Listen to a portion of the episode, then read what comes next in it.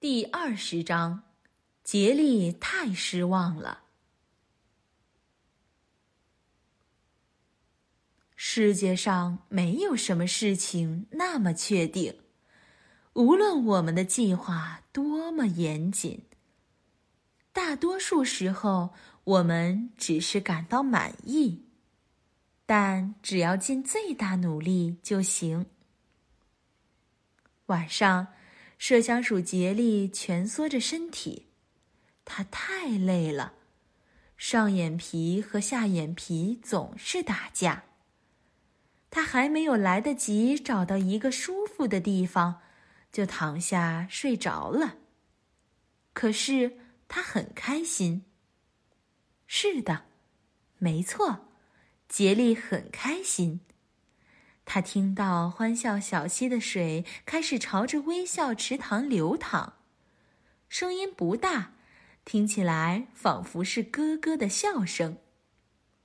不过杰利知道，很快笑声会越来越大，变成绿森林里最动听的音乐，乐声会把幸福送入每一个听到它的人心中。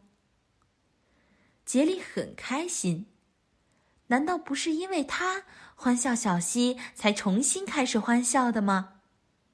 他辛苦工作了一整天，才在大坝上打了一个洞，水才重新流入欢笑小溪，小溪才再次有了笑声。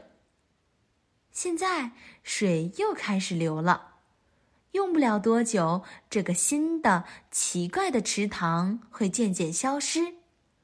欢笑小溪和微笑池塘也会恢复从前的美丽。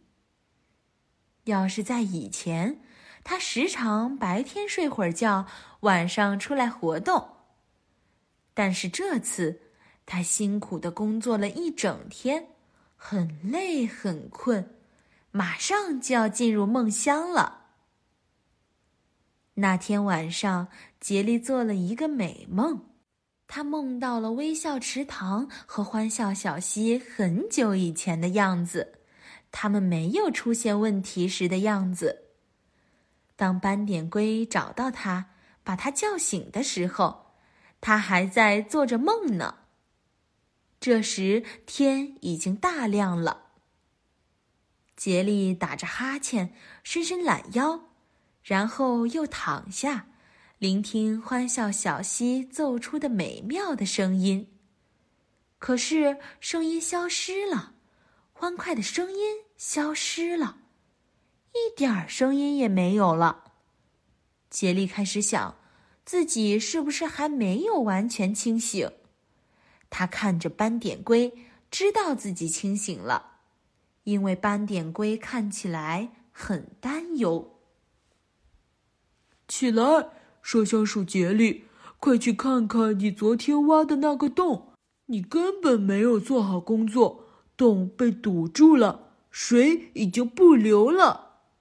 斑点龟说：“昨天我打好洞了。”麝香鼠杰利厉声回答：“我尽最大努力打了一个洞，你们这些懒家伙假装放哨，一个个的不是睡觉就是玩儿。”如果你们不喜欢我打的洞，自己去打吧。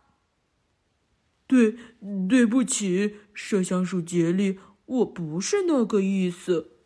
斑点龟说：“你瞧，我们都很担心。昨晚我们以为今天早上欢笑小溪的水就会满，我们就可以回到微笑池塘了。可事实并不是我们想象的那样。”说不定是一些树枝和杂草流到那里，把我挖的洞堵住了。一定是这样。杰利充满希望地说。随后，他急忙朝大坝走去。他先从欢笑小溪这边认真的检查了一下，然后又跳进水中到另一边查看。他去了很长时间。水貂比利正打算去看看他是不是出了什么事情。这时他出来了。